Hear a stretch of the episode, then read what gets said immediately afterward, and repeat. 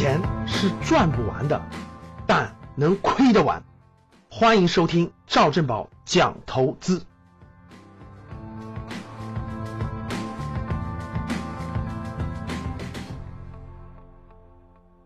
有个朋友前两天聊天，过去呢投了两套房子，其实呢买的房子也是一线城市周边近郊的。然后呢和我聊投资，觉得非常有心得啊，特别兴奋。聊起来的时候口若悬河是吧？唾沫星子乱飞，买房的经验分享的非常好。然后呢我就问他，我说你是判断出来过去十年的房地产这个大趋势了吗？判断出来大趋势，然后你去买的吗？他说并不是。我说那你依据什么买的呢？他讲的呢都是房子细节的地方。然后呢我说那你认为你有投资房子的能力吗？他说当然有了。我就跟他交流，我说其实呢你这属于是运气好。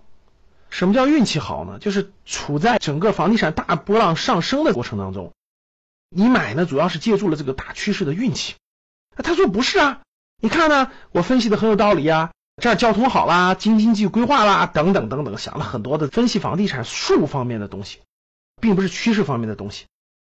然后呢，我就跟他交流，我说呢，那好，如果你认为你的投资房地产的能力特别强，你能在未来几年内，如果是别人买的房子都跌，但是你选的就涨，那说明你真有这个分析的能力。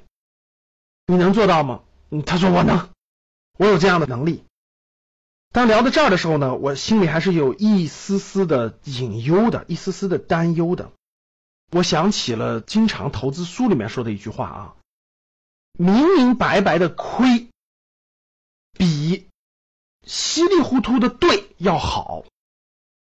怎么解释呢？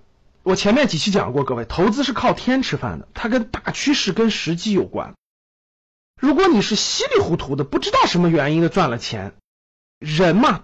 都是有惯性的，都会认为哇，我在这方面有天赋，我在这方面比较顺，我在这方面感觉冥冥当中有运气，所以呢，你会不断的在这方面加大你的投入，不断的在这方面加大你的自信，不断在这方面加大你的骄傲，日积月累，你就会觉得在这方面你是有天赋的，你是有运气的，你是有能力的，不断的加码，不断的加码，未来加到一定程度的时候，就极有可能出现一个大的跟头。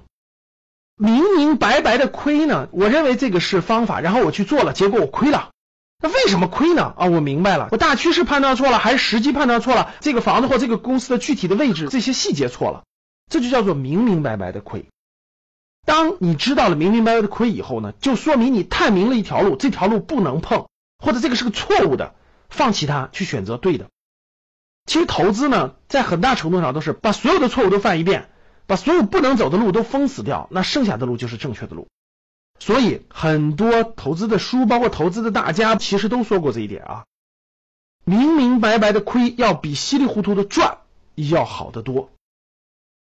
回过头来，我们说，我们以股票市场为例，当你在牛市当中的时候，你会发现所有的规律都是对的。什么这分析那分析，趋势分析、技术分析、指数分析，什么干带图分析，什么蜡烛图分析，好像什么都是对的。哎，你会觉得都是对的，在牛市当中，但是一翻转市场趋势，一翻转到熊市的时候，你会发现 很多都不灵了，各种各样的都不灵了。同样道理，在房地产大规模向上的时候，你就觉得怎么买都是对的，市区也是对的，郊区也是对的，地铁沿线是对的，没交通的也是对的，然后远郊区的也是对的，离着几十公里之外的也是对的。那一旦反转了呢？一旦反转了，可能这些都不灵了。比较危险的就是。我们过去这个方向一直都是上升的，在未来调整的过程当中、震荡当中，甚至是大趋势发生一定的变化的当中，你还能不能选择出正确的资产？你还能不能赚到钱？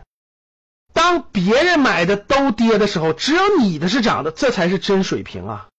所以，投资有风险，一定在投资上不能骄傲，不能过大心大，一定要谨慎、谨慎又谨慎。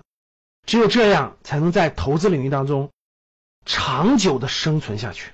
当你看到我所看到的世界，你将重新认识整个世界。想要参加直播同赵老师互动，请加微信幺二二八三九五二九三，一起学习，共同进步。